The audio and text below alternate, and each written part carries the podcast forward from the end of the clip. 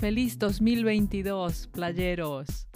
Espero que hayan pasado una espectacular noche vieja y que ahora estén disfrutando ya del primer día del año.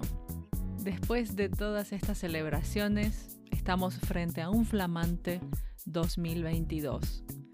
Y para mí es como estar frente a un cuaderno en limpio donde vamos a poder escribir en 365 páginas sueños, anhelos, expectativas, momentos felices y otros que nos deparará el destino.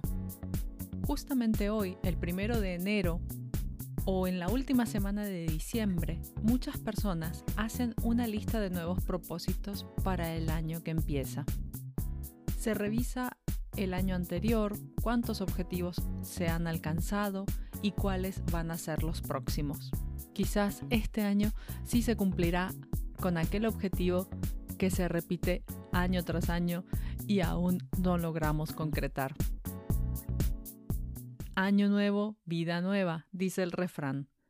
Muchos en la víspera de Año Nuevo hemos cumplido con algunos rituales o costumbres para asegurarnos un próspero año lleno de amor, abundancia y felicidad.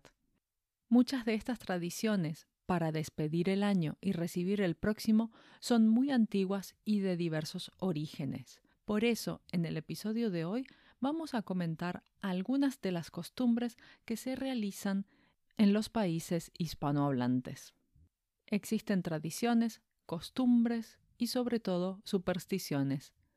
Pero el fin de todas ellas es solo uno, el deseo de tener un buen año. Una costumbre muy difundida es la de limpiar la casa a fondo. Es una limpieza general que consiste en ir recorriendo cada rincón, tirando lo viejo para dar lugar a lo bueno y barriendo la casa de adentro hacia afuera para eliminar las malas energías. Luego, algunas personas colocan incienso o bendicen su casa con una oración. Otra es vestirse de blanco en la noche de fin de año y en lo posible estrenar una prenda para este día tan especial con la intención de atraer la paz y la tranquilidad. Dentro de esta tradición hay otra, y es utilizar la ropa interior de color amarillo si es que se quiere prosperidad o de color rojo si esperas encontrar el amor. Estos dos colores fueron los primeros de esta costumbre. Hoy el espectro de colores se ha ampliado. Y si lo que deseas es buena aventura en los negocios, el azul sería el color ideal o el verde si el objetivo es tener una buena salud. Otra costumbre para atraer dinero es regalar una billetera de color rojo y guardar en ella un billete de un dólar o tres hojitas de laurel. En muchos países de América Latina, a las 12 de la noche del día 31, la gente sale con una valija a dar vueltas por el vecindario para que el año nuevo venga acompañado de viajes felices. Y puedes colocar tu pasaporte en ella si te quieres asegurar viajes internacionales. En España es muy conocida la costumbre de tomar las uvas. Al toque de las doce campanadas que marcan el comienzo del nuevo año, se comen las doce uvas. Una uva y un deseo por cada toque que representan cada mes del nuevo año que inicia. Como los granos de uva son un poco grandes, he escuchado que en algunos países los reemplazan por pasas de uvas, pero también se pueden encontrar muy fácil en el supermercado unas pequeñas latas con las uvas ya peladas y sin semillas. En Ecuador tenemos la tradición del espantapájaros. El espantapájaros es el típico muñeco que se pone en los campos para ahuyentar a los pájaros y que no se coman las semillas. Los ecuatorianos fabrican los espantapájaros con diarios y papeles viejos para ahuyentar la mala suerte. A las 12 de la noche del 31, los muñecos son sacados a las calles y los queman. La figura del espantapájaros con el tiempo ha ido cambiando y en la actualidad los muñecos representan a políticos o a personajes conocidos.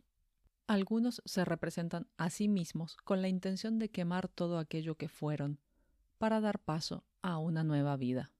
Una tradición muy bonita en Guatemala es la de vestir al niño Jesús con faldones nuevos cada año de muchos colores o de colores pasteles para representar la prosperidad del año entrante. Como siempre, la pirotecnia forma parte de las fiestas de Año Nuevo, tanto en el pueblo guatemalteco como en la de los países vecinos.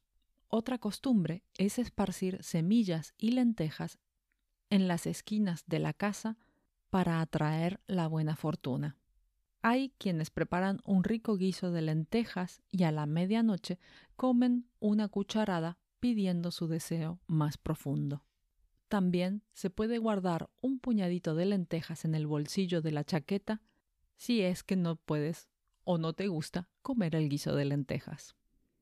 Otra tradición bastante difundida es la de hacer una lista con las cosas negativas que ya no queremos en nuestra vida y quemarla a las 12 de la noche. Después se escribe otra lista con los nuevos deseos y se guarda como guía para el año que inicia.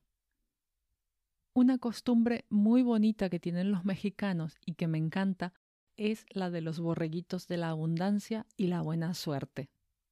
Estos borreguitos podemos comprarlos o los podemos hacer nosotros mismos si nos gustan las manualidades. La idea es hacer una bolsita donde podemos colocar un poquito de lentejas, trigo, arroz, hojitas de laurel, una espiga dorada, algunas monedas de chocolate y agregamos nuestro borreguito.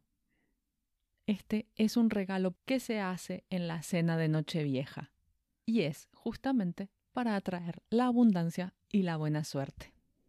La superstición, como reza el diccionario de la Real Academia Española, es una creencia extraña a la fe religiosa y contraria a la razón. Pero estas costumbres y supersticiones forman parte de las celebraciones y le dan a estas fiestas el toque mágico del cual siempre se visten. Mis queridos oyentes, me despido por hoy deseándoles un 2022 lleno de propósitos y les dejo esta hermosa frase de Benjamin Franklin. Deja que cada nuevo año encuentre a una mejor versión de ti mismo. Nos escuchamos la próxima Recuerden semana. que pueden encontrar la transcripción completa, adiós. vocabulario y ejercicios de este episodio en mi canal de Patreon Vamos a la playa. Síganme también en Instagram para poder hacer sus comentarios y proponer temas de los que quieren que hable. En la descripción del podcast encuentran los links directos.